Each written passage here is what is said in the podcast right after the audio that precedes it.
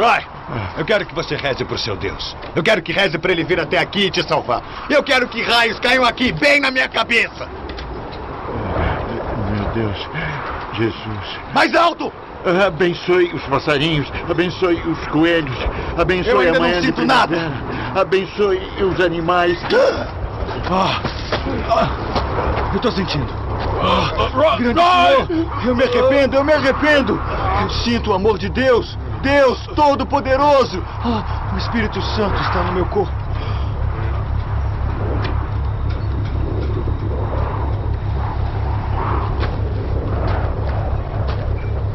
Eu sou o diabo e eu estou aqui para fazer o trabalho dele.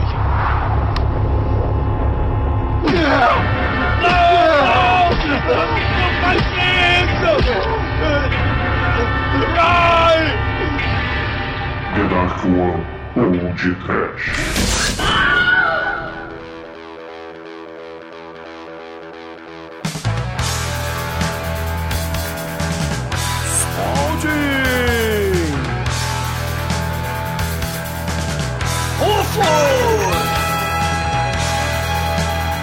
Otis! Tenente Callahan! Muito bem, começa agora mais o podcast. Eu sou Bruno Guter, ao meu lado está o criador de galinhas da Denarcoa Productions, Douglas Freak, que é mais conhecido como Exumador. Tadinho do cu da galinha. Necrofilia, né? Set me free, why don't you, baby? Get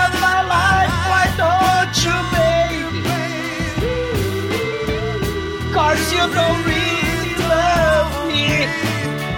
You just keep me hanging on. You don't really need me. But you keep me hanging on. Sim, meu Deus! Focaram o Doutor Satã! Deixa eu ir embora, por favor! A gente tá amarrado na cadeira! O que vocês vão fazer com a gente, família do mal? Eu tenho medo do palhaço! Eu quero dar mijada! Meu Deus, estamos presos até a hora da nossa morte pela família insana, rejeitada pelo diabo do Hellmite! Shinkoio, onde está seu Deus, Shinkoio? Pô, essa pergunta foi difícil aí. É... o- o- Depois, depois que eu falar, o Bruno fala, porque o avatar dele diz tudo. E... Eu só queria dizer que esse filme aqui é More Human Than Human. E se o Tarantino fizesse filmes de terror, não precisa. Rob Zombie já faz. Foda-se. Não é mesmo, Bruno? Ah, pois é, Chico. Pois é, caríssimos ouvintes. Estamos aqui reunidos para fechar o mês das máscaras do Pod Trash. E o filme escolhido para permear o episódio de hoje foi o Rejeitados pelo Diabo, do caríssimo Rob Zombie, lançado em 2005. Mas antes que o exumador vá transar com galinhas degoladas no banheiro da balada. Vamos começar esse podcast. Quem são? Quem são os zombies? E o que são eles? Já Ouvinte. dizia Bela Lugosi. Ei, Quem não ouvir até o final é um super besta. São os anjos da morte! Viva o! Do mal. O mal sempre!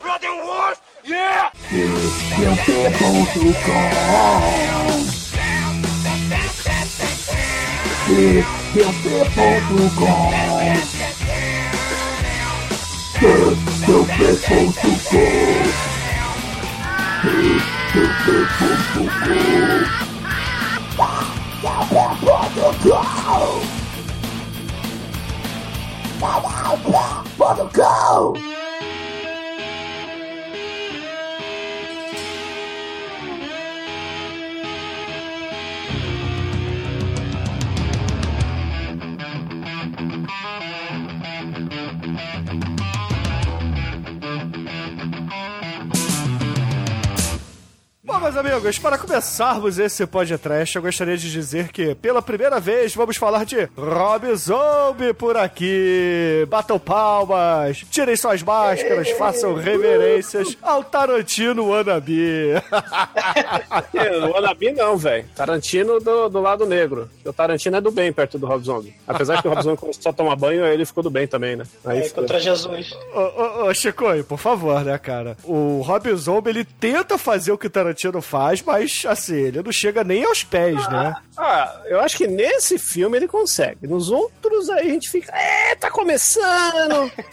né, esse menino aí, esse daqui eu acho que, pô, é um filme é, histórico aí, é um filme que tem muita homenagem, tem muito ator desenterrado. Pô, o Tarantino nu- nunca ia chamar a Leslie Eastbrook lá do Academia de Polícia pra fazer um filme. Rob Zombie chamou, entendeu? Ele prefere chamar a mulher que fez Splash lá, Seria Minha Vida. Aí não dá, né?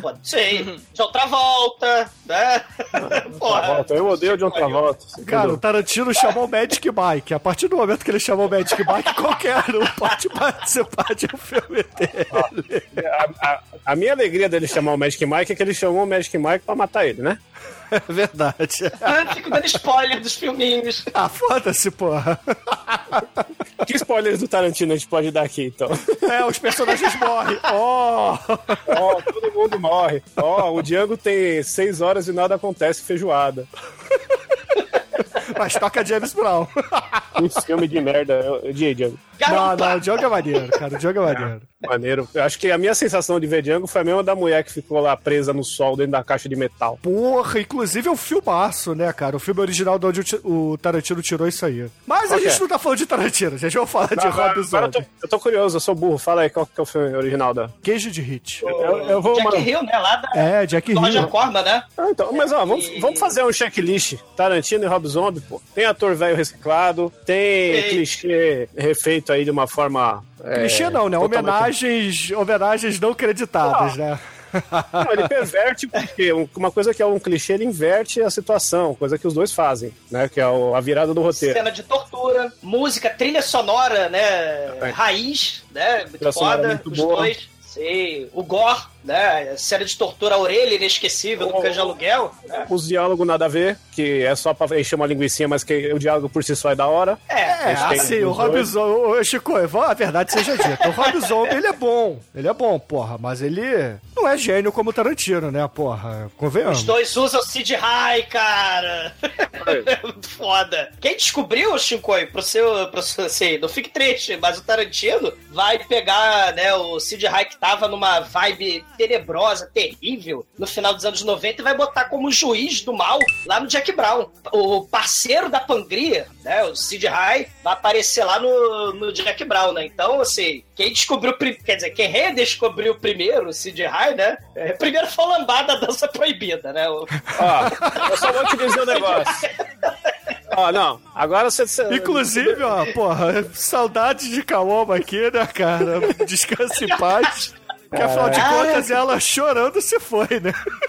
Cara, que horror, cara. Isso 2017 começando do mal, né, cara? Mas ó, em defesa do Rob Zombie versus Tarantino aí sobre o Sid High, tem bonequinho do Sid High aí na- no filme da Pangria aí? Não, não tem. Não, tem bonequinho do Capitão Spaulding do Sid High. Então, ó, ele tá ganhando mais dinheiro com isso, falou?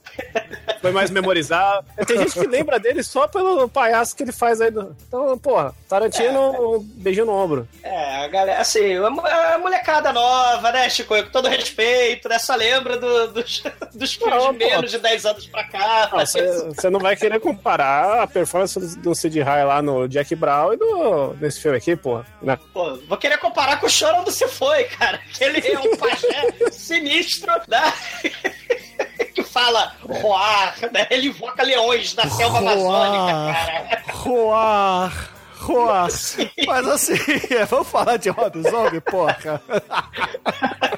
Não, mas um- uma, uma coisa, né, que o, o Shinkoi, o Shinkoi, claro, né, é fã do, do, do Rob Zombie, mas o Rob Zombie é um cara muito foda, né, ele é fã, ele é como a gente, né, ele é, ele é fã dos filmes tosqueira, filme de, fã de filme de terror, muito do estilo dele é justamente nessa onda nostálgica, né? Que, pô, até nas músicas dele, né? Ele pega aqueles filmes de terror, de sci-fi, né? Antigões, preto e branco. O estilo dele é essa nostalgia, né? Do terror, do sci-fi de, de, de antigamente, né? E parecido realmente como como o Tarantino faz. Só que ele, assim, o Hollywood, né, ele é, começou numa vibe de pegar diretores que fazem um videoclipe, né, para jogar no cinema, né? E o Rob Zombie é um deles, né? O Rob Zombie é, dirigia os videoclipes dele, né, do White Zombie, da banda dele, né? White Zombie, olha aí. Filme do Bela Lugosi, né, o controlador de zumbis do mal, né? Os Anjos da Morte, né? Desses diretores de videoclipe que Hollywood vai super utilizar no, no, no, no século XXI, né? O, o Rob Zombie disparado, né? É o melhor deles, né? Porra, porque você tem Zack Snyder, que é diretor de videoclipe também. Michael Bay. Né?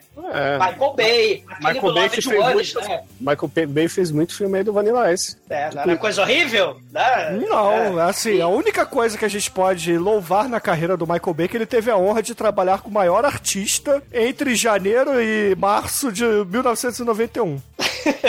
Nosso querido Vanilla Ice. Com certeza. Não, morra. Ah, Mas assim, esse- esses diretores que começaram filmando videoclipe, e aí você tem aquela edição frenética, a música tem um papel importante nos filmes, né? Os filmes do Rob Zombie, por exemplo, né? A, a cena do filme vai embalar a música, né? Assim, é um videoclipe, né? E o Zack Snyder vai fazer isso, né? Quem não lembra aí da abertura do Watchmen, por exemplo, e, e vários outros diretores nessa onda aí do- dos videoclipes frenéticos, né? Ou com câmera lenta, né? O Zack Snyder também vai usar câmera lenta.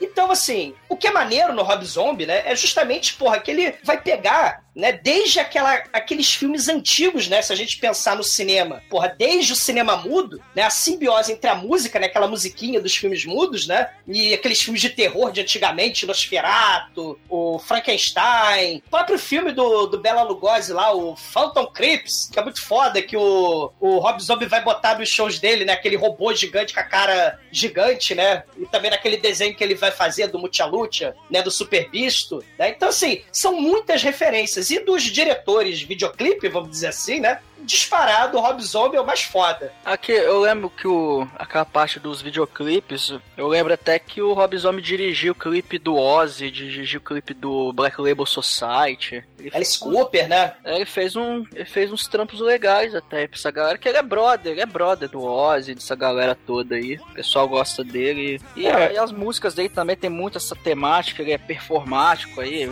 a influência total de Alice Cooper, com essas maquiagens. De repente até do Misfits também, né? Essa coisa meio teatral, do horror, bem bacana mesmo. I feel like I'm still in my prime. I'm a rock and roll survivor. A maior coisa que nós temos que enaltecer aqui é o trailer do Grand House que ele fez, do Where Woman Woman of SS, que conta com o Nicolas Cage. né? Como que Cara, achou? é foda. Esse acho que é o melhor dos trailers lá do projeto Grand House, meu irmão. Tem trailers muito fodas né, do Rob Zombie, né? As lobisomas nazistas from hell. Porra, Não, e o Nicolas Cage lá, porra, tá foda também, né, meu irmão? pô, ele tá surtado, mano. Naquela. Puta, mano. Foi ali que Nicolas Cage fez sentido pro mundo. Nicolas Cage fez sentido pro mundo no beijo do vampiro, porra. Caralho, na vampira, na vampira, É que, na esse, é que o beijo do vampiro não foi tão mainstream quanto esse trailer. Tem uma questão, a gente tá falando aí do underground virando mainstream, né? A gente tem que lembrar também que no comecinho dos anos 2000, aquela, assim, o, o filme de terror gráfico, gore pra caramba, né? Que eu sou suspeito pra falar, né? Todos aqui acredito sejam seres de coração sangrento, mas no começo dos anos 2000, você vai ter aquela onda, né?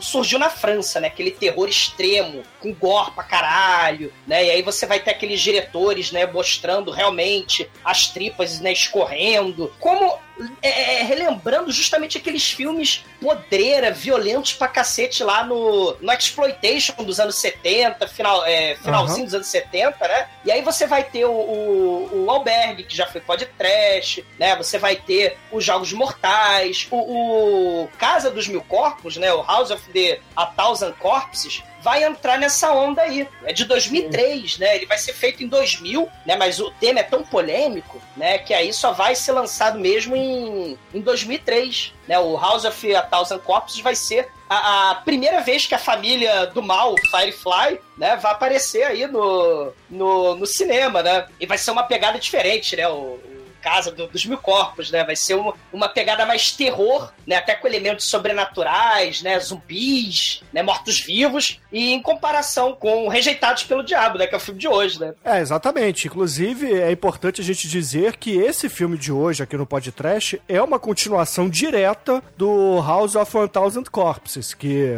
como o exumador já falou, é um filme até um pouco diferente, né, eu diria. A pegada dele é outra, né? A homenagem que o Rob Zombie faz no, no House of 1000 Corpses é, é mais pros filmes slasher, meio com um quê de sobrenatural e etc, né? Esse de hoje aqui já é mais Tarantino, eu diria.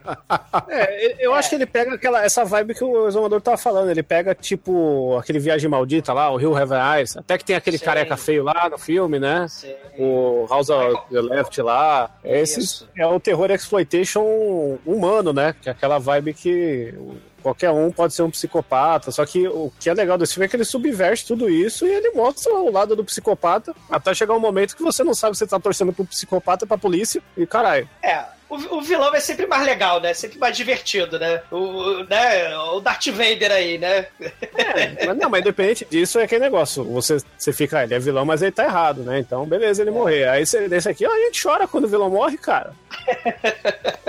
O Darth Vader É morrendo é foda, maior né? cena de pau no cu lá, o velho tudo inchado, fudido. Tadinho, É. né? Mas tem uma questão importante aí, desse, a, a história da construção da Casa dos Mil Corpos, né? Os grandes estúdios, né? Começaram no final dos anos 90 a transformar os parques de diversão em filme, né? Foi o que aconteceu com Piratas do Caribe, lá da Disney. Não, na verdade, o filme Piratas do Caribe foi baseado numa atração da Disney, né? Do parque da Disney. Isso. Que depois foi modificada porque o filme ganhou um personagem que não existia antes, entendeu?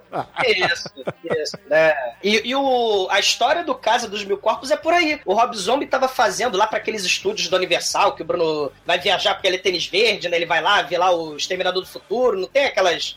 Aquela, O, Bruno, o Bruno não vai mais, né? É. É, É, não pode, porque o Trump não deixa, o Bruno é chicano. o Trump vai te Tolo, ver. enquanto esse podcast tá sendo ouvido pelos nossos ouvintes, eu tô lá, cara, da Disney, coçando o saco, Não. entendeu?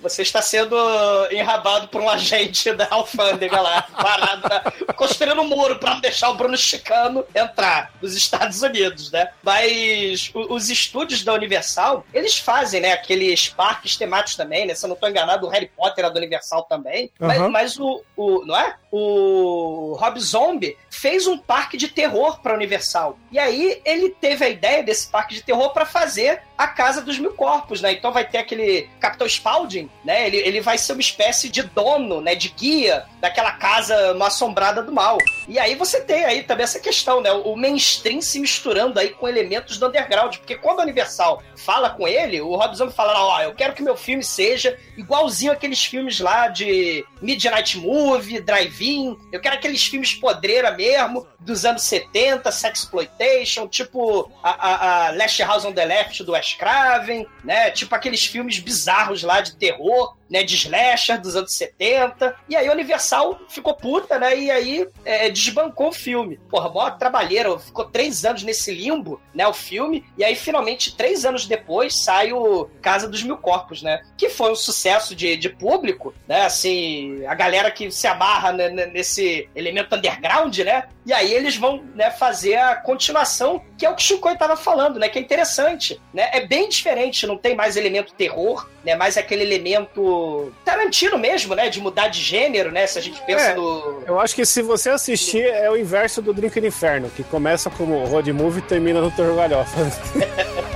Você assiste a Casa dos Mil Corpos, é Terror Galhofa. E se assistir esse é um road movie da podreira do- dos assassinatos.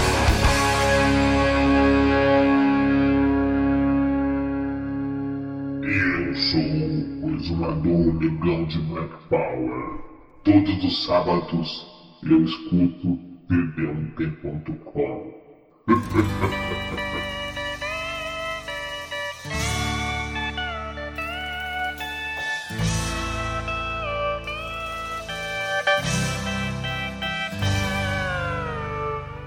Bom, o filme começa falando de uma família que é a principal suspeita de vários assassinatos de pessoas desaparecidas. Um climão bem massacre da Serra Elétrica, inclusive, que o filme se passa lá em 1978. O, o filme todo também tem aquela atmosfera bem suja, bem crua. E essa família, ela mora numa, numa casinha no interior de lugar nenhum. E a polícia decide fazer um cerco a essa casa para conseguir, para enfim, poder prender essa família de uma vez por todas. E aí, cara, essa cena começa um tiroteio frenético entre a família e a polícia. Inclusive, a família coloca umas máscaras lá, como se fosse o Homem de Ferro. E aí começa um tiroteio, a polícia vai com escopeta, cara. Eles, eles não têm piedade, não.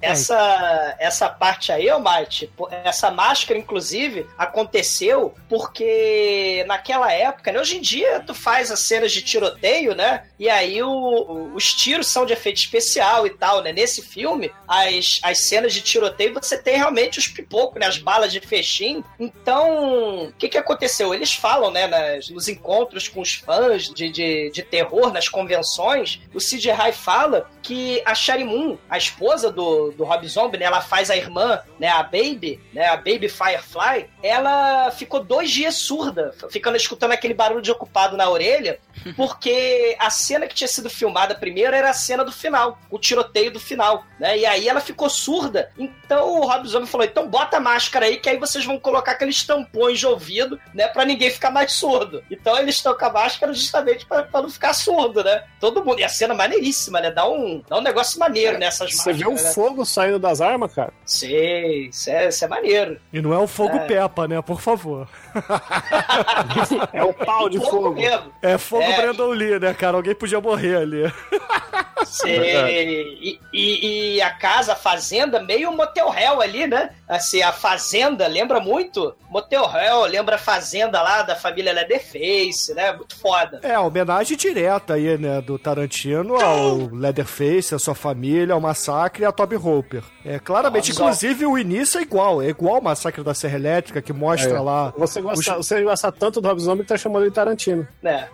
Mostra lá os recortes de jornal, mostra a música, né? O início desse filme, inclusive, é um videoclipe, né? É a música tocando e etc. E assim, essa cena inicial, um dos membros da família já é morto, né? Que é o, o Rufus, o irmão lá do mal, né? Ele acaba perdendo ali a vida, a mamãe fica pra trás porque vê o filho morto e ela é presa. E aí o Shop Top, né? Que nesse filme ele tá barbudão e cabeludão, ele parece um hippie drogado, junto com a Sherry. Moon, né? Acabam fugindo Mas pelo esgoto. O Shop Top é o hippie drogado do mal. Ah, não, mas aqui nesse filme ele tá mais, entendeu? No outro ele era malucaço. Manson, é. Não, no outro, Manson nesse. no outro ele tava hippie anos 70, paz e amor. Agora ele tá hippie, ele é o mesmo personagem, se for ver. Agora ele é ódio no coração, rock anos 70, E mal-humorado. namorado, né? Johnny Cash. Ele, ele acha ruim quem gosta de Elton John, acha, acha tudo caipira da cidade, fake. O, bacana é que o policial, né, quando eles vão fazer o cerco nessa, nessa fazenda Motel Hell, nessa fazenda Leatherface, a polícia chega ali, o, o Tira, né, ele chega todo em nome de Deus, vamos matar essa família do mal. E, e ele é tipo encarna o Dennis Hopper, né, do, a gente tá falando do Shop Top, né, ele encarna o Dennis Hopper do Massacre da Serra Elétrica 2. E, pô, é legal também a gente dizer que no, nesse cerco policial, um dos personagens é o Shinkoio de óculos amarelo, né? Ah, mano, eu já tive meu cabelo desse jeito aí. Eu nunca consegui essa costeleta. Essa costeleta aí é, é um objetivo de vida. Meu bigode, um, conjunto ali, até o óculos amarelo. Era foda, parecia um pedófilo policial. O, o- o meu pai, pai do Bruno, já faleceu há muitos anos. Ele tinha essa costeleta do mal, tinha esse cabelo bizarro. Só que ele era meio. Assim, ele era meio careca, né? Assim, então ele botava o combo Era meio né, na exumador, frente. né?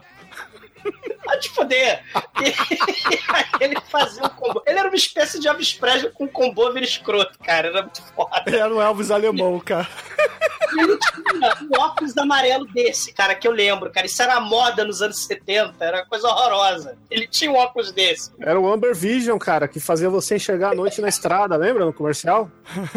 Ou fazia você enxergar os outros, né? Que o Amber Vision é encontrado a 2km de distância, né? Que aquela porra brilha amarelo, né? Nossa, mas sabe o que faz diferença você pegar um óculos mais amarelado? Pra... Ele aumenta o, o brilho do, do ambiente que você tá. É, é bizarro.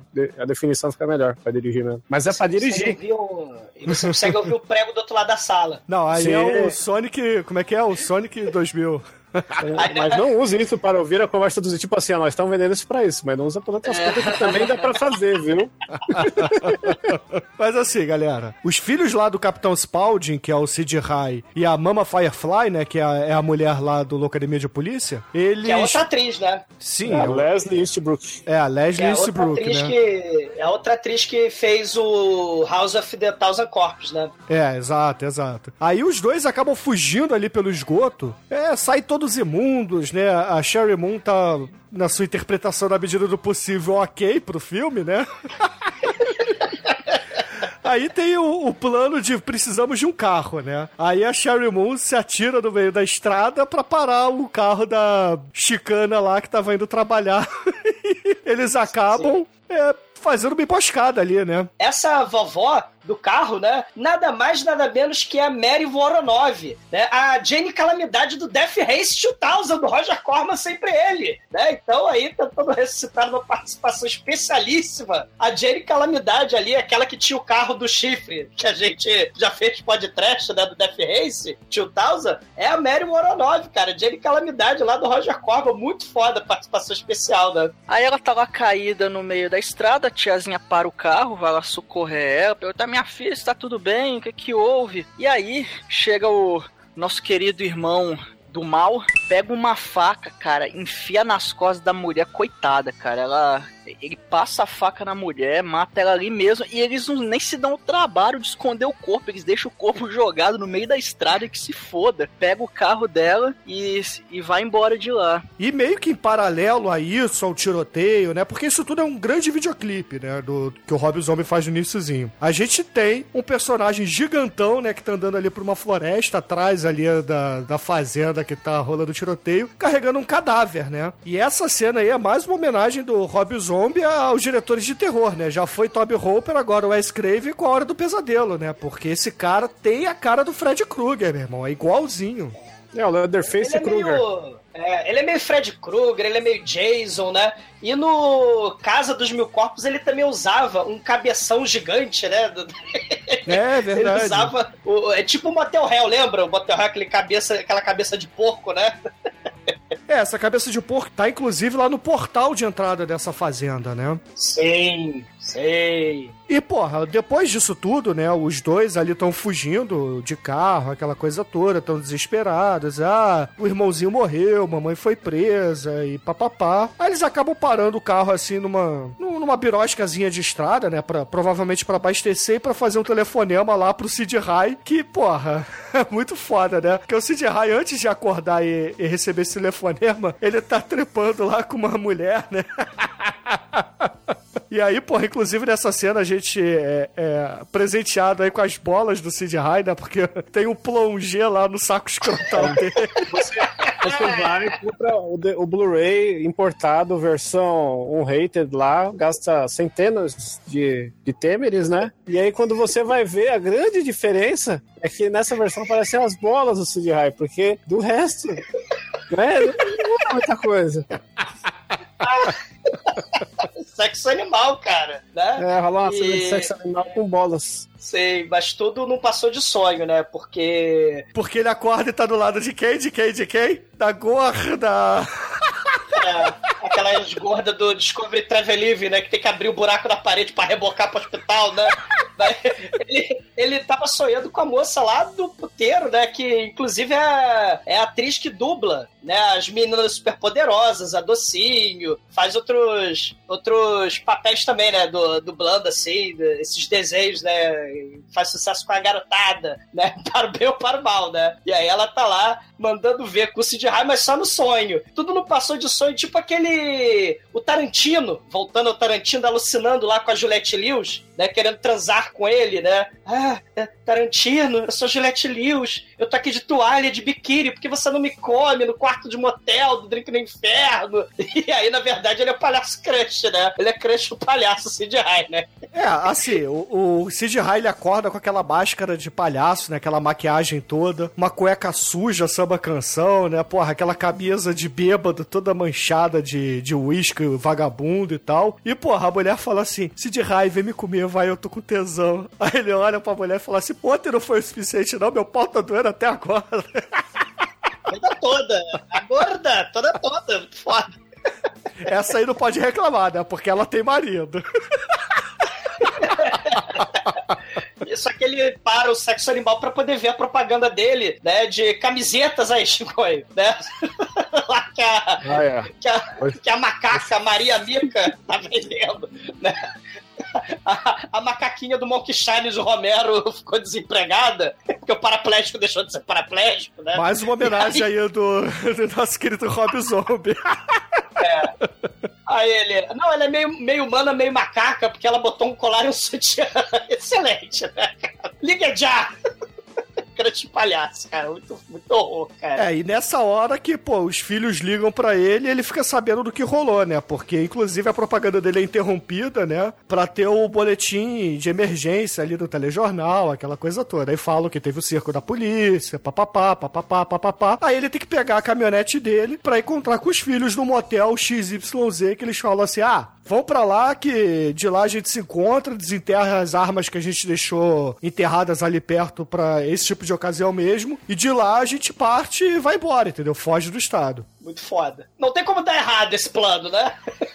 Aí, depois a gente vai pra delegacia e lá o xerife descobre que um dos irmãos da família acabou sendo morto. E ali ele começa a interrogar a, a mãe da família. E, cara, é muito foda que ela, ela fica toda sensualizando pra cima do cara. Fala, eu sei que você não resiste a mim. Eu sei que você quer fazer um negocinho gostoso comigo. Eu sei que eu estou te seduzindo. E é, é muito foda, cara, que ele, enfim, ele tenta tirar a informação dela, só que ela não fala nada, né? E a mulher é doida pra caralho. Tem uma hora que depois ela fica rodando na cadeira, berrando, falando nada com nada ali. Mulher muito doida, psicopata pra caralho. Ela, a gente acaba descobrindo nessa cena, o Almighty, que a mamãe, né, Firefly, ela tinha no primeiro filme, na Casa dos Mil Corpos, né, e numa câmera lenta, num videoclipe também, muito foda, ela tinha dado um tiro na cabeça do policial, de um xerife no, no primeiro filme. E aí a gente acaba descobrindo que esse policial que a mamãe Firefly matou no primeiro filme é nada mais, nada menos que o irmão desse xerife aí, né? Que encarna o Dennis Hopper em nome de Deus, né? Aí ele fica triste e melancólico, né? Com, com ela, né? Ele não fica triste e melancólico, ele fica putaço a ponto de dar um tapão na cara dela e deixar ela toda fodida até o final do filme. e aí, porra, a gente já tem a trama principal, né? Porque é, o filme ele vai mostrar basicamente isso: os filhos e o Capitão Spaulding tentando fugir da polícia e esse policial, esse xerife, na sua vendetta pessoal contra a família Firefly, né? Então, meio que começa a desenrolar aí o que que o Rob Zombie quer de fato mostrar nesse filme, né? Porque pra quem tava esperando um filme de terror como o primeiro, até esse momento não aconteceu nada do que a gente tinha visto antes, né? Sim, é o que o Chico tava falando, da inversão aí, né, de, de elementos, né? É parecido muito com o Draco no Inferno, né? Se antes a gente imaginava um filme policial no Draco no Inferno que virava o terror B, gore pra cacete com Tom Savini, né? Nesse a gente tem, assim, a gente imagina que vai ser uma espécie, sei lá, de massacre da Serra Elétrica, mas ele acaba descambando pra uma espécie de Drink no Inferno na parte policial, misturado com Assassinos por Natureza do Oliver Stone, Planeta Terror aquele- também. o Planeta Terror, com aquele Badlands, né, dos anos 70 também, da, da Cissy Spacek, né, do, tipo Bonnie Clyde, aquele filme que a Cissy Spacek e o Martin Sheen, eles estão fugindo também da polícia, assim, esse, esse elemento Bonnie Clyde, né, É, eu defino esse filme como um filme família. a família desajustada, Não né? está errada a definição, tá? Que fique claro aqui.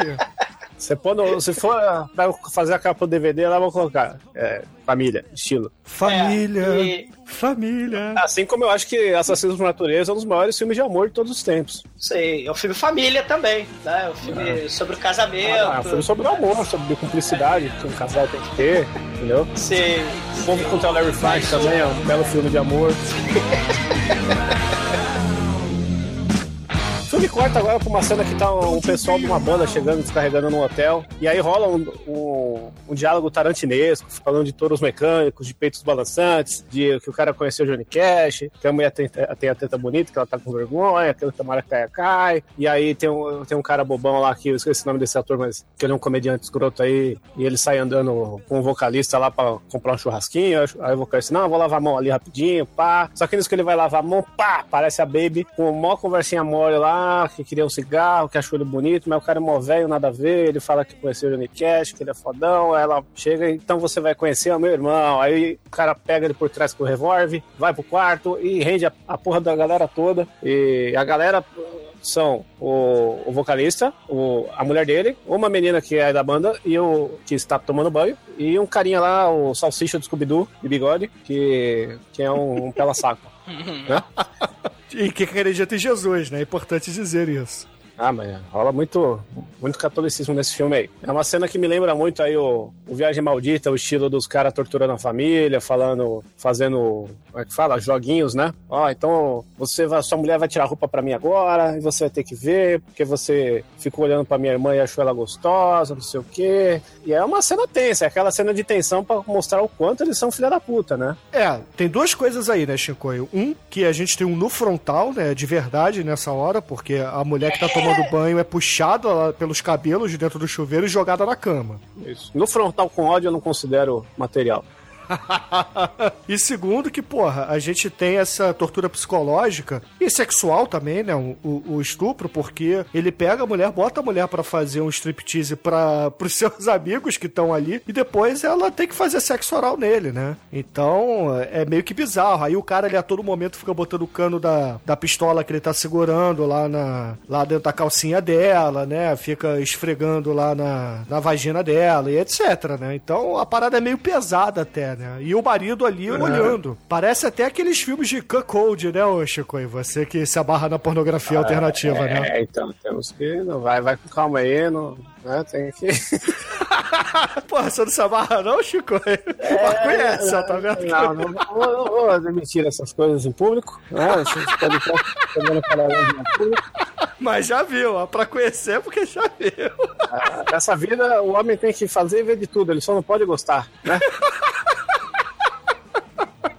Aí é meio perigoso, né? Não, não, não, não, não. Mas ô, ô, vamos dar uns passos atrás, porque eu quero falar uma curiosidade que pouca gente sabe. O, o da banda, que foi comprar o churrasquinho, esse cara aí é o Brian Posé, que é um, um comediante meio retardadão, que, mas ele fez uma coisa muito foda que vale a pena aí o pessoal da Google, esse o Bruno lembrar de pôr no post. Ele fez um- uns clipes de metal com ele cantando. E, e são músicas falando que ele é mais metal que essa geração de leite com pera aí. Aí tem os caras do Anthrax tocando com ele. E, mano, é fodida a música. E é só letra, é tipo um repente de comédia com metal, velho. E o trabalho desse cara é muito bom. Mas isso é tudo que interessa, porque ele leva um tiro na cara e, e ele morre no filme nessa mesma hora aí. Então não, tá- não dá pra falar mais nada dele agora. Ele é tipo um nerdzão, né? Aquele nerdzão que não sabe o que quer fazer, porque esses diálogos nada a ver que você falou, Chico, ele até comenta assim com o líder da banda, né? Que é o católico fervoroso lá, falando, pô, eu queria ser palhaço de rodeio. Aí o, o cara olha pra ele, é, você não vai ser um bom palhaço de rodeio, não. Esse cara, ele é meio. Ele tem um humor, um humor meio alternativo. Acho que isso veio dele, veio de improviso. Ah, Ah, até porque esse cara, ele. Na, na longa carreira de comediante dele, ele fez histórias do Deadpool. Veja só vocês. Né? Ele, então, ele é responsável pelos encadernados capa dura que estão sendo Deadpool no Brasil agora. Ah, então percebi por que, que eu não gostava e não ia com a cara dele, né? Pô, mano, fala isso não. As capas do negócio é do. Daquele cara que desenhou Hardboiled, que eu esqueci o nome, que fez Matrix lá, o Geoff Darrow. Então. Ah, mas Deadpool é um personagem, porra, caça-níquel do caralho, né? Não, o Deadpool é o que o Homem-Aranha era quando era bom, falou? Não, não, não Chico, aí não começa, vai, não começa com de- esse de novo. Agora não, eu falei isso e drop the mic. Meter a cabeça do teclado, né? Porque tá com headset. Exato. É, esse, esse estilo de terror, né? Esse torture porn, né? Que vai ser famoso também no albergue. Isso aí é o melhor estilo Wes Craven, Last House on the Left, né? Aqueles filmes A Vingança da Caolha, aquele elemento anos 70 aí.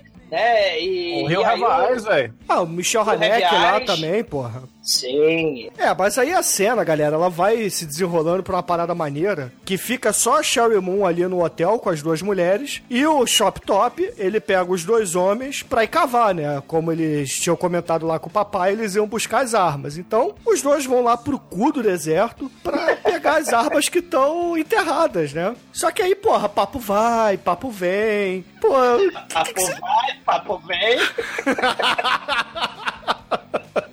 A carne é fraca.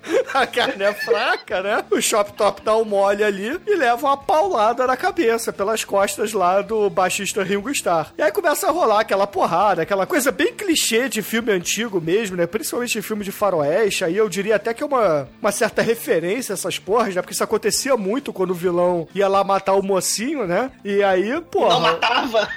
Não matava porque ele acabava fazendo uma merda. O Shop Top meio que faz isso. Só que, porra, o Rob Zombie é Rob Zombie, né? Ele é diretor antigo de Faroeste. O que, que ele faz? Ele bota o Shop Top pra enfiar a porrada dos dois e matar de forma cruel, meu irmão. Ele mata os dois. Porra, uma cena maneiríssima com o pedaço de pau que ele recebeu a paulada original, né? é muito foda. Não Essa basta cena- matar, ele tem que blasfemar ainda. O cara lá quase morto e fala: Vai lá, chama o seu Deus agora, manda cair um raio na minha cabeça. Aí o cara meio que começa a rezar lá do jeito que ele aguenta. Aí o Shop Top começa a se contorcer e fala: Oh, meu Deus! Oh não! Eu estou sentindo! Aí depois ele para, assim, olha pra ele: Eu sou o diabo. E vim fazer o trabalho dele. E aí ele vai lá e, enfim, termina de matar o cara. Cara, muito foda. É um, é um filme realmente muito família. Veja com sua vovozinha do lado que ela vai gostar muito. Essa frase foi inspirada na frase do Charles Manson, que justamente na época lá do assassinato, né, da Sharon Tate, ele falava isso, né, no, no julgamento, né, eu sou o diabo e vou fazer o trabalho dele, né, uma coisa assim que ele falou, né, e, e aí tem essa blasfêmia também polêmica, né, dos anos 70, que o Rob Zombie vai resgatar. O Shop Top mata os dois, acaba desenterrando as armas sozinhos e vai voltar lá pro motel. Só que, enquanto isso, a Sherry Moon tá brincando ali com as suas reféns no motel, né? Uma delas fala assim pra, pra Sherry Moon: Dona Sherry Moon, Baby Firefly, posso ir ao banheiro, né? Levanta a mão assim do tipo: Titio exumador, posso ir no banheiro, né? Como os alunos lá do Douglas. Se mija aí na cama! Aí ela fala assim: Ah, você até pode ir, mas eu preciso ganhar alguma coisa em troca, né? Então faz o seguinte: dá um tapão na cara aí da. da moça que tá do teu lado, que eu deixo você ir. É aquela coisa, né? Ela dá um tapinha de leve, a Shalimon fica puta, até que a hora que a mulher enche a mão e dá uma porrada na cara da outra, né? Aí fala, então tudo bem, agora você pode ir pro banheiro, vai lá. E porra, é um clichêzaço isso, né? Toda vez que o bandido deixa um refém pro banheiro, o refém tenta fugir faz alguma parada pra dar merda, né? Cara, e foi um tabefe, né, que a outra tomou, né? Parecia, sei lá, a Paula Brat lá, novela mexicana. Aqueles tabefe que elas ficam esbofeteando a outra coleguinha de profissão. Uou, uou, psh, psh, psh, psh, psh, né? O troço ecoa, né? Aí ela, ah, meu Deus, eu posso mijar. Em nome da vontade da mijada, ela tranca a porta e começa a gritar, quebrar o tampo da descarga, né? Pra, pra É. fugir pela janelinha do banheiro, né? Se ela tivesse mijado depois gritado, eu até torcia por ela. Ela mentiu, né, Chico? Ela não queria ir no banheiro, ela só queria tentar fugir ali da assassina que tava na mesa em frente a ela. Ah, pô, dá uma mijada, depois você faz isso, né? Pô, com a sua palavra, ao menos. E aí, porra, o. Ela tá gritando ali no, no banheiro, a Sherry Moon vai lá ver o que, que tá acontecendo, dá um descuido ali, deixa a arma em cima da cabeceira. A outra refém pega a pistola, aponta na direção da Moon e fala assim: Olha pra cá porque eu vou te dar um tiro na cara, tá vendo? Entendeu? Você deu mole, eu peguei tua pistola. E aí a Moon fica com aquela coisa: Ah, você não vai conseguir, você vai atirar em mim mesmo, não te fiz nada, quem é maluco é meu irmão, eu não sou maluca. Atira no meu bumbum. É, se você quer atirar, então, porra, dá um tiro aqui no meu bumbum, entendeu? Aí ela meio que dá disfarçada assim, pega a faca, né? E acaba jogando a faca no, no coração da mulher, né, meu irmão? A mulher toma uma facada ali no peito, é, tenta tirar de volta, né? Mas a gente vê que a pistola tá sem balas. A Sherry Moon até desdém e fala assim: Eu não preciso de balas, eu só uso isso aqui pra terror psicológico. Na Mind verdade, games. na verdade, porra, eu mato na faca, né? E nesse meio tempo passa correndo a pelada, né? Ela vai. ela foge, né? Porque ela não consegue pular a janela do banheiro. Ela sai por dentro do quarto mesmo, pelada, e vai correndo, né? Socorro! Socorro! Socorro! Tem uma maluca atrás de mim. Aí vai a Moon correndo atrás, né? Só que aí nessa hora, quem é que chega ali no motel? O nosso queridíssimo Sid Rai como Capitão Spaulding, né? Meio que um alento, ela, a mulher olha assim, né, pro Capitão Spaulding, fala: Olha o palhaço, o palhaço é tão legal. Aí chega o Capitão Spaulding, dá uma abraçada dela, olha pra mulher, mete-lhe uma cabeçada, né? Sim. Pô, essa cena é muito foda, Bruno, porque isso remete ao final da Casa dos Mil Corpos, que É, o pessoal verdade. sempre achou, pô, o palhacinho, ele é legal, né? Aí Deixa o Estevão Rey, Stephen King, que a gente sabe que os palhacinhos It não são do bem, não. Desde Killer Klaus from Outer Space, né? É, exato. É, aliás, tá sendo muito foda, né? O Sid Rai, ele pra poder ir nesse motel, ele aparece num, num- numa dessas postinhos, de, num desses postinhos de gasolina, né? E aí ele vai falar com uma mamãe, né? Oi, mamãe, tudo bem? Eu sou um palhaço. Aí a mamãe, mas você é muito esquisito, palhaço. Aí o palhaço assassino do mal, Sid Rai, mete no socão na mamãe, e aí tem um filhinho tá no, no- no banco de trás do carro, né? Aí o Sid Rai, você tem medo de palhaço, moleque? A moleque fica traumatizada pro resto da vida, né? O nome dessa criança era megalomeister.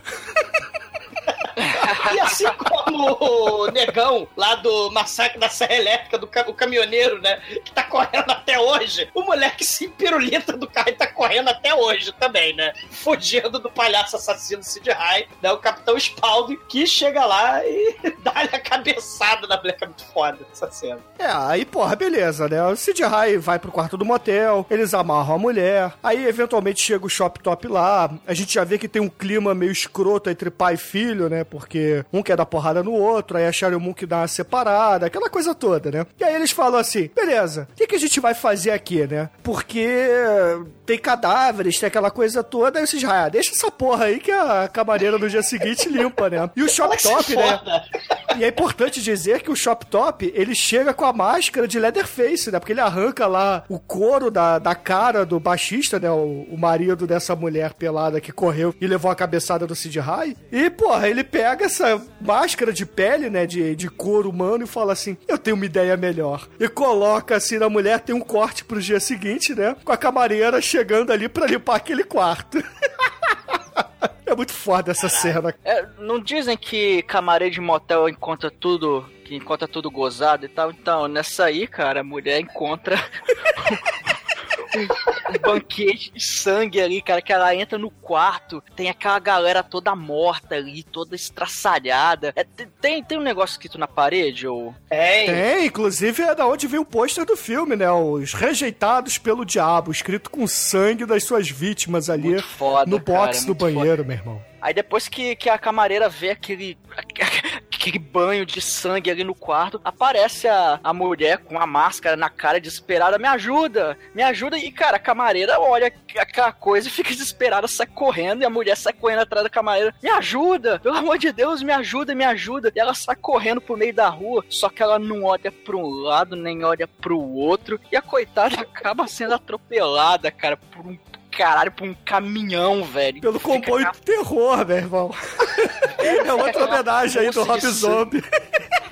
Aquela poça de sangue, cara, no chão. Ela, coitadinha, cara. E a, e a camareira tá lá na viatura traumatizada, né, cara? De, ela nunca mais vai dormir na vida. Não, e essa cena é legal, né? Porque depois disso, chega lá a polícia, cerca tudo, né? Cena do crime. E, pô, o policial, né? O, o xerife ali que já tá putaço com o que tá acontecendo, né? Ele acaba fazendo alguns contatos, né? Ele faz algumas ligações ali no submundo e chama o Dani Trejo e seu parceiro do crime ali pra tentar achar os palhaços, né? Pra tentar achar a família Firefly lá pra ele. E, cara, é, é meio bizarro, né? É meio bizarro porque, inclusive, esse xerife, ele tá tentando de tudo, né? E Ao ponto de, porra, chamar lá o crítico de cinema Tênis Verde pra desvendar o que que tá acontecendo com, com essa porra. Porque o, o ajudante Chico de óculos amarelo lá falou assim, ó... Eu acho, xerife, que esses nomes todos aí do que eles usam, né? Esses apelidos, são personagens do Groucho Marx. Aí ele fala assim: ah, é? Então chama aquele crítico de cinema lá que fazia o podcast. Tênis verde aqui, vai. Caralho, cara, é. Ele chama, ele chama o Bruno Tênis Verde, né? E De o bigode. caramba. É, tá ficando sofisticado, né? Seven, silêncio dos inocentes agora, atenção. Mano, essa cena é uma das mais engraçadas do filme porque rola um momento que tem aquele papo, né? Que o Groucho Marx, ninguém lembra quando que ele morreu, porque ele morreu três dias antes do Elvis, né? Tal qual a Flora Fawcett aí que morreu junto com o Michael Jackson, né? Isso. Só que, meu, né, o pessoal cagou pro Groucho Marx aí, o pessoal gosta mais do Charlie Chaplin aí, porque ele tinha o bigode do Hitler. E aí o, o cara desdenha lá, fala, pô, o, meu cover lá fala, pô, mas esse cara aí, esse Groucho Marx aí já morreu? Ele, caralho, ninguém lembra que ele morreu, ca- porra. Pô, ele morreu três dias antes do Elvis aí, mas todo mundo só fala do viado do Elvis, essa porra desse Elvis do caralho. Acabou com o marco do- da morte desse grande astro do cinema. Isso já é bastante pro delegado que tem cara de viado, mandou tomar no cu, vai tomar no cu errado falar. O quê? Você não fale mal de Elvis Presley, né? Porque saia da minha frente, seu arrombado. E foda-se Groucho Marx. Pau no cu do Schumacher, me dá esse papel aqui. Vai se fuder. Cara, essa cena é totalmente inútil no filme, mas ela é muito Não, não é foda, inútil. cara. Não é inútil, não, cara. Essa cena aí é o momento Tarantino do filme, entendeu? É que o Tarantino, pra fazer essas cenas, ele faz todo mundo jogar baralho por 20 minutos. Mas aqui, o cara faz uma cena da hora em, em 10 segundos, sacou? É, mano. Lobisomem superior a Tarantino. Isso é o Chicoi que está dizendo, não eu. ele tem o poder da síntese, viu? Tarantino perdeu o poder da síntese. É, o, o Rob Zombie ele tem a vantagem que, por exemplo, o Exumador não tem, né? É, ele é sintético. Morra, Bruno, também. Você também. Eu vou fazer o trabalho de Satanás aqui, matar todo mundo aqui também. Porra, fode. Mas aí, porra, depois dessa enrolação toda do Rob Zombie que o Chico acha genial, a gente vai pra cena que realmente interessa, né? O xerife chega de noite, já lá na, na cadeia onde tá presa a Mama Firefly, fala-se pro guarda, ó, tira a noite de folga que hoje quem vai cuidar dela sou eu. Aí, porra, ele entra lá na, na cela dela, aí vê a Mama Firefly e fala assim: Ai, gostosão, sabia que você queria voltar, né? Você me deixou toda molhada no dia anterior. Vem cá, vem cá. Aí vem aquele papo todo sexual, né? Os dois colam assim no canto da cela. A gente acha que vai rolar um- uma seria de sexo, mas não. O, o xerife, ele simplesmente puxa a faca do rambo dele e, porra, enfia na xoxota da mulher, né, cara? E, ela- e ele fala assim: E aí, tá gostando do meu ferro? e o mais bizarro é que a Mama Firefly fala assim: Tô sim, gostoso. Caralho, cara, é muito bizarro. E aí ele, porra, tira a faca de lá e estoca no peito dela, né? E fala assim: agora você vai morrer, você vai sentar no colo do capeta. É, o, o- foda da uma atuação aí bizarra é a da Leslie Eastbrook aí, que, que ela só sabia fazer a gostosa que atirava bem na academia. Aí deram um papel pra ela 30 anos depois e falou: O que, que você é? Você é maluca. Aí ela, tá bom, vou fazer maluca. E ela parece a Darcy Gonçalves no cio, né? Porque ela fica uh, chacoalhando a linguinha, fazendo, vem cá, vem comer, vem cá. É, Botar as aranhas pra brigar, cobra com É. cobra. É verdade, ela tá, tá uma bruxa, uma bruxa que tomou, porra, tesão de vaca, né? é, ela Tá faz umas foda. caras e bocas ali que é meio vergonha alheia, dependendo do momento. Mas vem cá, você não iria não, Chico? Oxi! Essa daí tá na minha. Gastei muito a mão naquela cena que ela, que ela levanta da piscina do canil de polícia, assim, que ela tá com a camiseta molhada, velho. E Compraram uma TV pequena, grande pra pôr na sala, e eu fiquei com a pequena que é da sala pra pôr no quarto, mano. Era Lagoa Azul e o canil de polícia, velho. Direto. E aquele pela primeira vez na televisão do cinema em casa, Férias do Barulho, que aquela hippie não queria dar pro Johnny Depp. Ela Aí ela ficava tirando a roupa. Nossa. O curso de verão, que já foi Ah. podcast, que eu não tive como participar também. Isso é uma pulha. Sou um É. bosta. Mas por que, que o cara resolve? Por que, que o xerife resolve que a missão divina dele, Dennis Hopper, né? A missão divina dele é matar todo mundo da família Firefly. Porque ele tem um- uma epifania. A lá Oliver Stone, a lá Assassinos por Natureza. Tem um sonho de que ele tá entrando na fazenda Firefly, entra no porão do mal, e lá dentro do porão do mal, a gente acha que tá o Hugo, o vovô do mal, né? Mas o vovô do mal, infelizmente, o ator que faz o vovô do mal na, na Casa dos Mil Corpos já tinha falecido, né? Então o primeiro filme é dedicado ao vovô do mal Hugo, que também é nome de personagem lá do, do Groucho Marx, Hugo, Rufus, Otis, tudo isso é nome de personagem do, dos filmes do Groucho Marx. E aí ele entra lá, não tá o Hugo no porão do mal, tá lá o irmão do xerife que morreu no primeiro filme. E aí ele fala: irmão mata todos os mães da foca dos Firefly. E aí ele acorda, né, do pesadelo, com o Danny Trejo falando: Oi, porra! Pro xerife. O xerife, ah, meu Deus, eu tô Danny Trejo. Porque o Danny Trejo descobriu o paradeiro do Sid High. Ele tá indo lá na boate Titi Twister lá do Charlie, cara. Charlie! Sim.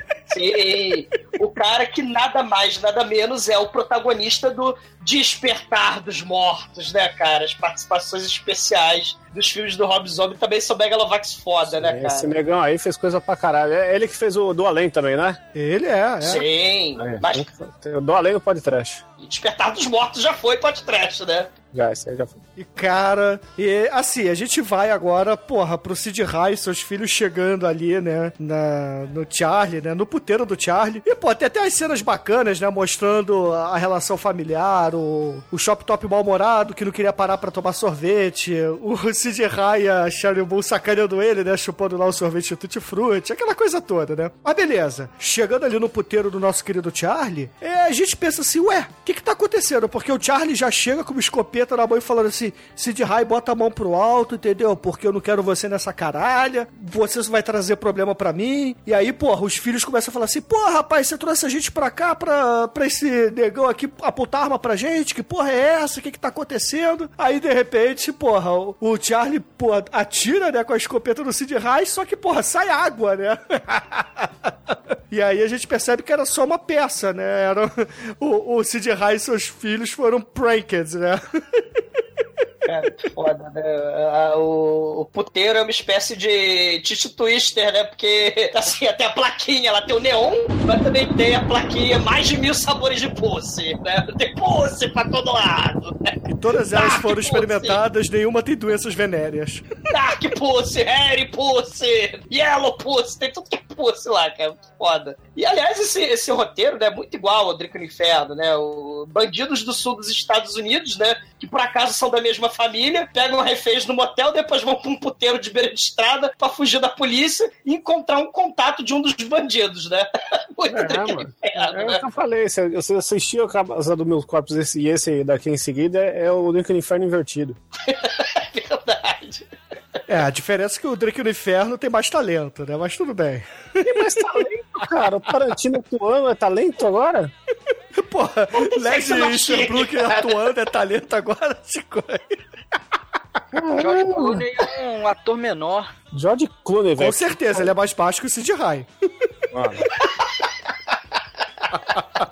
Mas enfim, eles chegam ali no, no puteiro, né? E acabam caindo na esbórnia, né? Porque afinal de contas é o puteiro, temos drogas, temos mulheres e videoclipe do Rob Zombie, né? Caralho, cara, é muito foda, cara. Putaria agora, né? O negão da ordem, o Charlie, né? E aí, porra, por que, que você precisa de uma festa? Você tem moças do baixo meretrício, você tem álcool, armas, drogas, country rock e, claro, língua de sogra, né, cara? que mais você precisa? né? Uma putaria, festa no AP, né? Cara, o que você chama de festa pra eles é segunda-feira, entendeu? Olha Aquilo é um café da tarde. Enquanto o café da tarde tá rolando, o xerife, né? Ele todo taxi driver, né? De frente pro espelho, assim. Are you talking to me? Sid High, are you to me? Ele tá se preparando pra vingança, né? O xerife do mal. É, mas o que me deixa intrigado nessa coisa toda é que depois de uma suruba, de uma orgia, uma madrugada de sexo, drogas e rock and roll muita Janis Joplin na veia, porra, o cafetão fala assim pro Michael Berryman, né, que faz uma pontinha aí nesse filme, fala assim, faz o seguinte, meu filho, vamos partir ali pra aquele vendedor de galinha, que a gente tem que fazer a galinha assada, porque a gente tá com fome depois da suruba. Mas foda. E aí tem o, tem o papo estranho do vendedor de galinha que ele fala, hein? É, o exumador, cara, o exumador gordo. Ei, você já, inferno. você já comeu a galinha? Pô, você conhece Maico Frango? Você Não, mas olha seguinte, só, comer no sentido não gastronômico, Almighty, por Não, favor. exatamente, exatamente. Você tem que pegar a galinha, aí você, você enfia o pinto nela e corta a cabeça. E quando você cortar a cabeça, ela vai ficar se debatendo pô, pô, pô, pô, pô, pô, e, vai, e, e vai dar uma onda muito doida ali, cara. Aí Os caras olham assim, Aí, vai me dizer que não foi o Tarantino que escreveu isso. Aí, caramba, bicho, você come galinha aí? Não, não, eu não, só, só ouvi falar, só tô dando uma dica aí, se vocês curtirem. Aí, ah, seu filho da puta, você é um, você é um pederasta, não sei o que, ó, ô, ô Thiago, não vão comprar mais galinha com esse cara não, esse cara... Esse cara, enfim, ele é meio estranho, vambora daqui. Aí eles pegam as galinhazinhas, botam no porta-mala e vão embora. Só que quando eles estão saindo, o camburão do xerife lá parar na frente deles. Aí, aí eles, ô, xerife, tudo bom? Aí, tudo bom caralho, meu irmão. Negócio é seguinte, onde é que tá aquela família lá? Não, E família. cadê as galinhas? Não sei de nada, não. Meu irmão, você vai fazer o seguinte: à meia-noite eu vou lá buscar os caras e você vai dar um jeito de, de eu pegar eles. Porque senão eu vou te perseguir, eu vou te matar, vou te virar do avesso, te jogar na parede, te chamar de lagartixa e eu vou te fuder, meu amigo. Você tá fudido comigo. Então você dá um jeito que eu vou pegar com a família lá. Aí o Charlie fica assim, porra, e aí, cara? O que eu vou fazer? Você fica, será que eles vão. Será que o Charlie vai trair eles? Será que vai falar? O que, que vai acontecer? Será? Será? Dizia o, o baixinho da Kaiser. Será? Já dizia Renato Russo. Será? Só é imaginação? Será só imaginação? Hoje dizia o Russo, que também faleceu em 2017, né? Mas tem uma coisa importante pra falar dessa cena. O Caipira Redneck, assim como aquele gordinho nerd lá do o Hold, né, que o Shinkoi falou que é comediante, ele também é comediante, o Caipira Redneck ruivinho, né, o gordinho, e ele improvisou a cena toda, né? É muito foda, né? E aí a gente descobre, né, que ele trata as galinhas assim como o papaco trata todo mundo, né? Um cu como o seu merece ficar vivo. E a gente descobre por que, que o tadinho do Michael Frango sobreviveu por seis meses sem cabeça, né, cara? Tadinho. Como do Michael Frango, né? Tinha que ficar vivo. Tadinho. Mas aí, porra, lá no puteiro, a gente descobre se o querido cafetão Charlie, ele é ou não X9, né? Porque ele tá lá naquele bate-papo default com o Sid né? Com o Capitão Spaulding, cheirando uma cocaína. E aí, porra, perto da meia-noite ele fala assim, sabe o que é, Capitão Spaulding? Eu vou levar minha cocaína aqui porque eu preciso mijar, entendeu? Fica aí, fumo baseado e benção, né? Ele sai ali do local, aí chega lá o Dani Trejo e o seu parceiro, né? Junto com o xerife pra, porra, dar porrada em todo mundo, né? Aí voa Shop Top pelo vidro da janela, né? Porque ele tava comendo lá a mulher. A, a Sherry Moon também leva uma porrada, né? E é amarrada, aquela coisa toda. E o xerife vai lá pra tirar a satisfação, tomar um, um drink antes, é claro, né? E depois tirar a satisfação com o Capitão Spaulding. E aí, porra, a gente percebe que quando ele sai ali do puteiro do Charlie, o Charlie tá ali fora facilitando tudo pro trabalho do xerife, né? E aí todo mundo fala assim: você é o filho da puta, você vai morrer, a gente vai te pegar, seu safado. Aquela. Porque eu vi dublado o filme, né? Assim mesmo. A gente vai te pegar, seu negão safado. Ah, a dublagem eu achei até legal também, porque agora pra rever, só eu quis ver dublado também, achei, achei decente, assim, tem bastante palavrão. É, só- é só ok, né? Mas não é a dublagem dos anos 80 que, porra, transforma o filme numa obra-prima, né? Você é um cocô. É. Você adora dar tiro. Eu não faço compras aqui.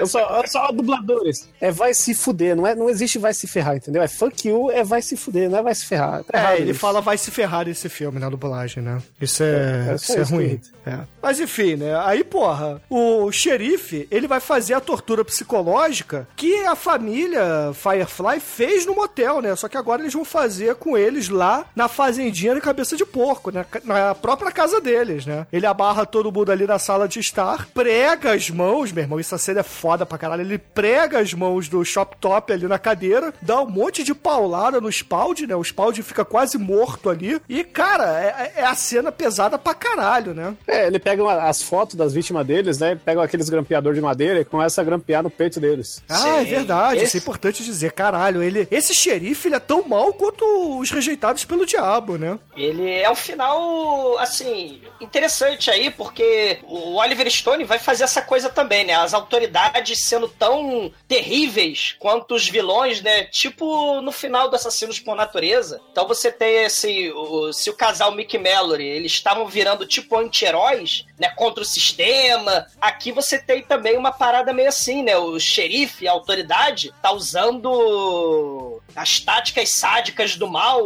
né? Last House on the Left aí, nos assassinos seriais, né? Então, assim, tem uma inversão de valores aí. Começa aí, ele, ele eletrocuta, né, eles, mostra pra Sherry Moon as fotos da Mama Firefly, né, que mo- morta, que ela foi assassinada pelo xerife. Tem, tem uns troços assim bem pesados aí, sádicos, né? Ah, sim, né? E, cara, é no fim das contas, o que que ele faz? Ele solta a Sherry Moon e fala assim: Eu vou atrás de você como se fosse um Battle Royale, né? Então corre, porque você tem o tempo exato de eu tacar gasolina nessa porra e queimar papai e irmãozinho, tá?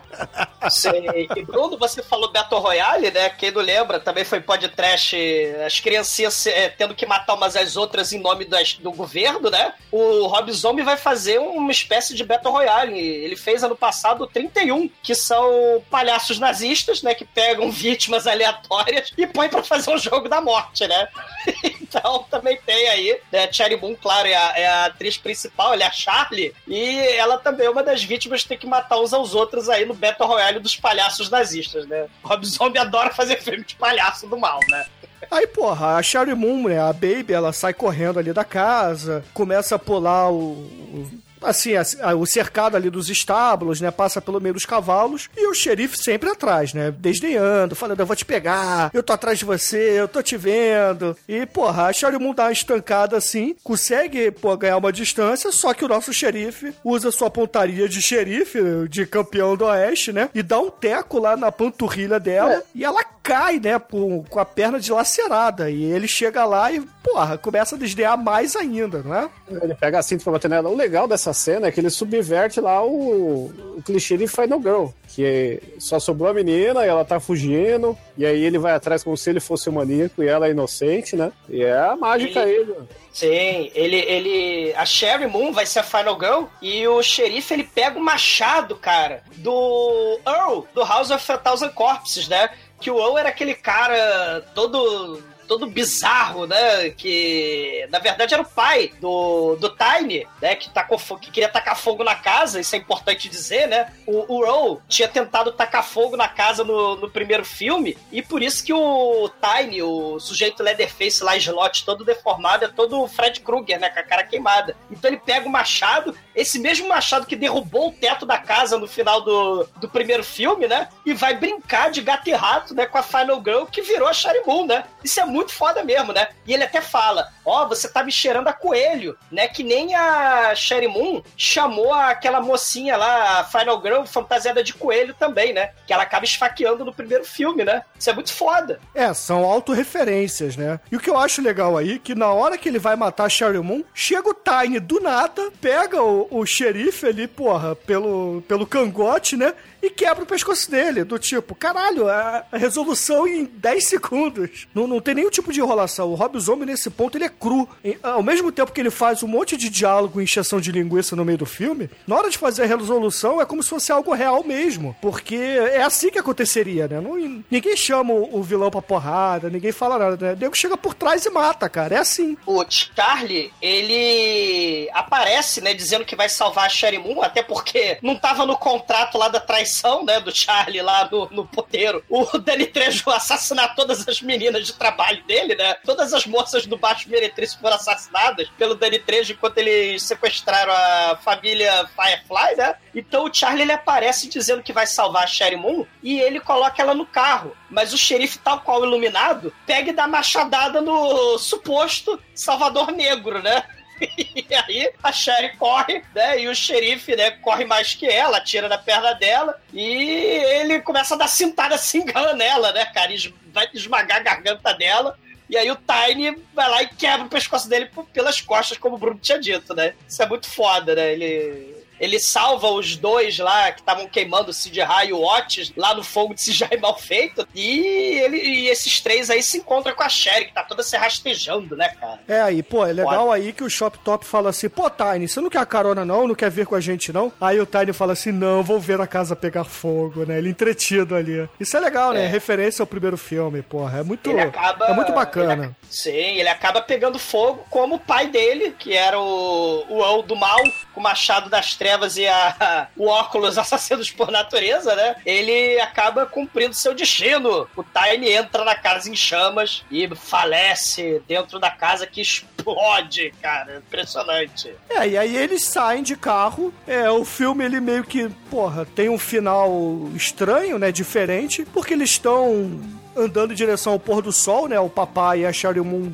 desmaiados no banco de trás do carro lá do cafetão, todo ensanguentado, inclusive. O final, o final não é estranho, é um dos maiores finais da história do cinema, cara. É, é o, é o Casablanca do terror, do trecheiro aí, fi. Mas, mas o final é muito foda, porque eles estão todos muito fodidos no carro. Estão assim, semi-mortos já. E eles estão dirigindo, começa a tocar Freebird do Leonard Skinner, e eles lá dirigindo, aquela coisa meio tranquila, até que eles encontram uma barricada policial. Aí eles olham assim, todo aquele monte de policial, todo mundo armado. Aí eles olham um pro outro. É, fala rola assim, aquele slideshow do, de fotos, lembranças do Facebook. É, vai, vai tendo aquelas memórias felizes lá, tal. Você, você quase simpatiza com a família, você quase sente pena deles. E aí eles olham um pro outro assim, eles não falam nada, eles simplesmente cada um pega a sua arma, eles aceleram o carro e, cara, começa aquele tiroteio maluco. Ele- na troca. eles- não, pô, eles não precisam falar nada porque a música tá falando, cara. Freebird, fi. Sim, cara. I can change. Solos de guitarra, cara, não vão me conquistar, então é. Aí, É, essa, a essa ideia. mu- essa a música é o anti-changes do, do Black Sabbath. A ideia aí do, É. do Rob Zombie é dizer que, porra, os assassinos na verdade são os heróis do filme, né? E eu digo isso com muitas aspas, porque a letra do Leonard Skinner fala exatamente disso, né? Que o espírito tem que ser livre. Cara, são assassinos frios, sádicos, do mal, meu irmão. Porra, não são do bem. Eles estão cumprindo com o destino deles, mas eles honraram a vida sendo eles mesmos. Olha que bonito. É, não é bonito, né, Chico? É a mensagem não é nada bonito do filme. É, só- mas eles só mataram gente que era pau no cu, você entendeu? Eles Ah, sim, né, legal. porra? Mataram um monte de gente pau no cu. As pessoas mundanas da cidadezinha, caralho. É, entendeu? Só tinha Rio nessa porra aí. E Sid Reis sorrindo, né? Porque ele é um palhaço. Ele acredita que sempre rir. Pra viver, o melhor é sorrir. Só que não adianta, porque no final, o Freebird, Leonard Skinner, o carro vai avançando, né? Frenético. Mas eles são metralhados Bonnie Samp Equipamente. Meu ódio é, será sua herança. Blaze of Glory aí do Bon Jovi também todos morrem. E aí, pô, é o que o Chico tava falando, né? Tadinho do assassino serial, né? Porra. Que Sempre choro. Sempre choro nesse final, cara. O N. Gale, o escrotíssimo, o diretor do presídio lá do Tommy Lee Jones, lá do Assassinos por Natureza, né? Eles é que são os reais vilões do filme, né? Só que nesse filme, né, o Sid Rai não acabou, né, casado, né, com, com a num trailer cheio de crianças que nem Nick Mellor, né? Todos eles falecem, tal quais passarinhos livres que são mortos por crianças sádicas, né, cara? Freebird morreu.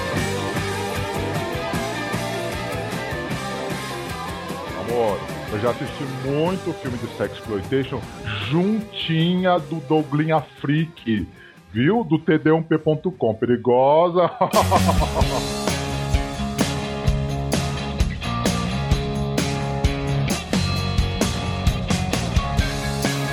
E agora, caríssimo exumador, diga para os ouvintes do podcast o que você achou do Rejeitados pelo Diabo do Rob Zombie. Diga sua nota para eles, vai. Rob Zombie rejeitados pelo diabo, Galvão! Sim, Bruno! Rob. Zombie! É, Rob Zombie é um fã, né, dos filmes de terror antigos e por acaso também é músico. Então, assim, ele experimentou na música com elementos de filmes de terror, aquele clima, né, de filme B. Vai estar nas músicas, mas também vai estar nos filmes que ele vai começar a fazer lá com. que ele tinha feito já, nos videoclipes que ele dirigia, mas ele vai começar a fazer na Casa dos Mil Corpos. É um elemento nostalgia, que hoje está muito em voga no- nos estúdios de Hollywood, né? Esse elemento nostalgia, precisamos resgatar o, o underground, né? Você vai ter essa febre de remake, 2007 aí Halloween, não te perdoo, né? Rob Zombie, Michael Myers perdeu toda a magia, mostrar o rosto do Michael Myers não se faz, né? Não se faz botar o Michael Myers pra falar. Mas está aqui falando de Família Firefly, que em Rejeitados pelo Diabo, né, em House of a Thousand Corpses, o estilo Rob Zombie de homenagear outros filmes de terror clássico, o faroeste, o sexploitation, os road movies, né, psicodélicos, tipo assassinos por, por natureza, são muito fodas, né, assim, é um estilo muito maneiro do Rob Zombie, né, de integrar a música com o que se passa na tela, né, um diretor videoclipe, que tá na moda hoje também, fazer esses, esses filmes de videoclipe, mas, assim, o Rob Zombie é um, é um cara maneiro, é o melhor diretor de, de videoclipe. Ele, porra, coloca de forma muito foda ícones, né, do, do, do terror, né, Bela Lugosi, Família Leatherface, né, o próprio Tarantino, Assassinos por Natureza. E, cara, além de tudo, ele é músico, ele é o cara multimídia, cara, é um cara aí do século XXI. Podia dar merda, né, você pegar um cara da música e jogar no, no filme, tipo John Micoltor, né, o Rock and Roll Nightmare, ou Kiss, né, o Fantasma do Parque. Mas, cara, ficou muito bom, né, ficou muito bom. Ele não fez, né, também, que nem atores que viram músicos, né, como Bruce Willis, Hasselhoff, William Shatner, e claro, nossa baianinha retada Carla Pérez, de Cinderela Baiana. Mas, assim, Rejeitados pelo Diabo é um bom filme, mas eu prefiro, por incrível que pareça, o primeiro, House of a Thousand Corpses, né? Eu acho ele é mais B, é mais trash,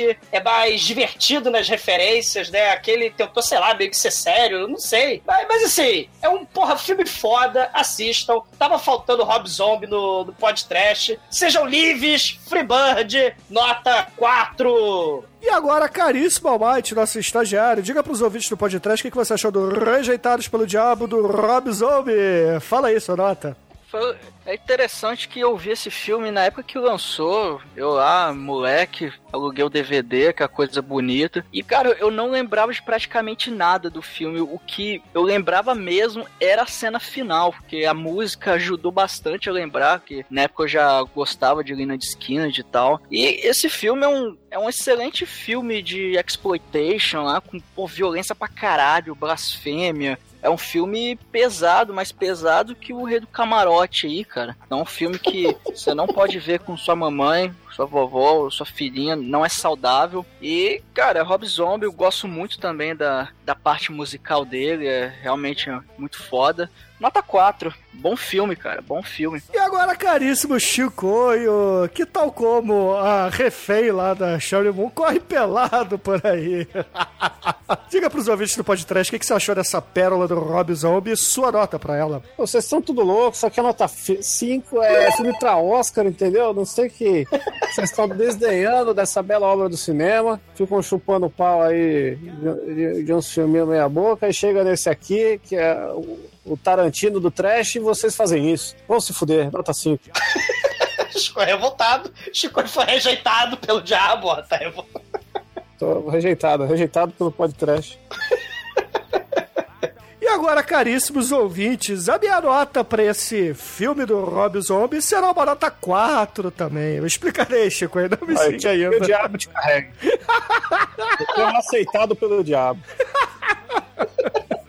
O filme é muito foda, cara. Até porque a gente tem zoofilia necrófila, a gente tem no frontal, tem bolas do Sid High, tem algumas faíscas que não caem do teto, mas sim das armaduras. Tem gore pra caralho. Mas essa coisa do Rob Zombie tentar ser aí um Tarantino wannabe, meio que dá uma cortada no tesão, porque ele não tem o talento que o Tarantino tem pra escrever diálogos realmente interessantes e que mudam totalmente a cara do filme, né? Por exemplo, qual a ideia, ô Chico, presta atenção, qual a ideia do Tarantino quando ele faz esses diálogos? Apresentar o background dos personagens todos de uma vez. Aquele diálogo normalmente serve pra isso. O Rob Zombie faz porque acha maneiro, entendeu? Não, não mostra o background de ninguém, não, conta Nossa, nada de ninguém. Cara. Claro que conta na bandinha lá, conta que o cara é retardado, conta que eles são da zoeira, que, que a mina Ah. ficou constrangida porque ela ficou com os peitos Chico, fora. Aí você já pensa que na cena que ela vai ter que ficar pelada, que ela vai mostrar os peitos, ela vai ficar constrangida de novo. Um, um exemplo do que o Bruno tá falando, Shinkoio, é aquela cena do Jules e do Vince Vega no carro, com o cara atrás no banco do carro. O diálogo, pô, tu acredita em Deus, tu não acredita, não sei o que, do nada, pá! A cabeça do cara explode do nada. Então, assim, é bem diferente, né? É, o, gore, o próprio gore do Tarantino não tem a mesma cara. O gore do Rob Zombie tem sempre a mesma cara em todos os filmes. Né? Se Então vocês vão pensar- gravar Cinecast, vão se fuder, aqui é. Não, cara, porra, trash. vampiros explodindo no Drink no Inferno, o, o- a violência do Kill Bill lá, filme de Kung Fu, o Hateful Eight, o, o próprio Pulp Fiction, né? Você tem o, o gore bem diferente, cara, né? O Tarantino realmente, como Bruno falou, né? É um pouco mais talentoso. Já, já teve Tarantino no podcast? Já, algumas Pior vezes. que não. Teve, teve Não, não o tem. Planeta Terror, teve o Mas não Drake é no do. Fred Rodrigues? Ah, mas ele tá no filme, porra. Não, não, tô falando do filme que ele fez, teve? Acho que não, do Tarantino não, tá aí. por- Então, você fudeu, Tarantino. Você nunca mereceu um podcast e o Robson passou na sua frente. Porque ele é melhor e mais trash que você. Mas beleza. O filme, o Rejeitados pelo Diabo aqui no podcast, ficou com uma média de 4,25, Chico. Porra, é uma puta nota pra esse filme. É, vai. muita rejeição com esse filme aí. Mas não fique triste, Chico. Diga aí pros ouvintes, vai. Diga que música eles vão ouvir agora com a sua melancolia. Ah, vamos, vamos Do trazer Rob alegria, Zombie. vamos trazer uma música que tem tudo a ver com esse filme, que se você assistir, você pode substituir por Freebird no final do filme. Ela sincroniza perfeitamente. Inclusive, ela, sin- ela sincroniza perfeitamente com qualquer vídeo que você tiver na internet. Ela é tipo a música do Guile brasileira, que é Zeca Pagodinho, Grande Família aí, que é sensacional. Tem vários vídeos no YouTube sincronizando com essa música. Tem o russo no aeroporto, a, a menina dançando axé com a sessão. É, ela sincroniza com tudo. A galera no, na rave, com o som da grande família. Então, são todos ótimos. E é lógico que ela combina muito com esse filme, porque esse filme é um filme família que trata de uma família aí sensacional. Amor de pai, filho, irmã, mãe, né? Então o amor está em todo lugar e esse filme aqui é por amor. Então, excelente, ouvintes. Fique aí com Zeca Pagodinho, tema da grande família. E até o mês que vem. Até o mês que vem, com mais um podcast para vocês. Beijo na alma. Será que os zumbis dominarão o mundo? Essa família é muito linda dica. e também muito oriçada. Brigam por qualquer razão, mas acabam pedindo perdão. Pirraça pai, pirraça mãe, pirraça filha, eu também sou da família, eu também quero pirraçar. Catuca pai, catuca mãe, catuca filha, eu também sou da família, eu também quero catucar. Catuca pai, mãe, filha, eu também sou da família, eu também quero catucar.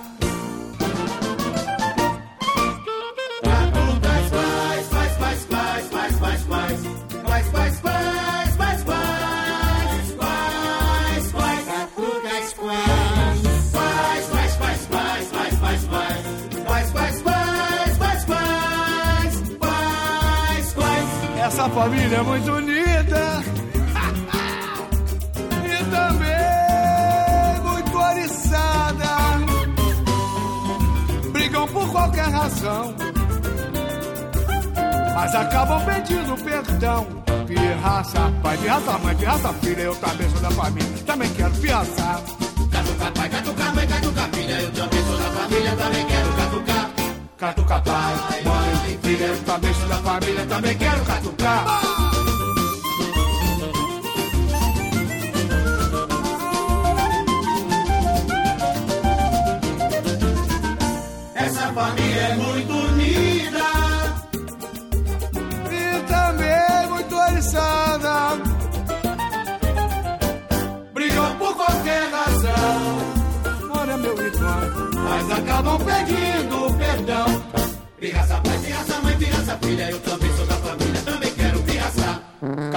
Catuca pai, catuca mãe, catuca filha, eu também sou da família, também quero catucar. Catuca pai, mãe, filha, eu também sou da família, também quero catucar.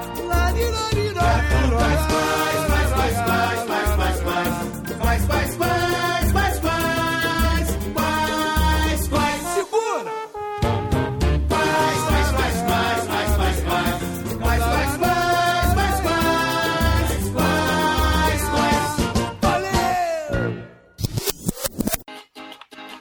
Aí, ó. Grava aí, Bruno.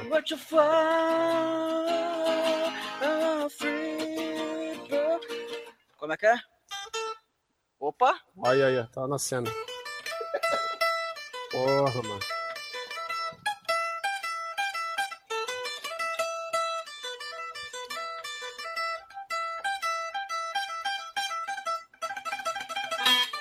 Aí, ó. Isso aí, Abate.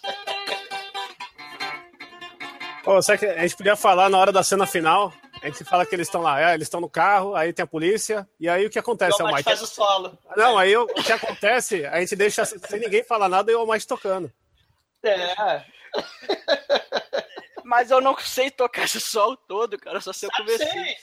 É da mais Não, mas, violão que. mas no, no, no podcast não cabe tudo, então só esse trecho que você tocou tá ótimo. É, viu? É. Ô, Mike, com você no final. A descrição da cena vai ser você tocando. É.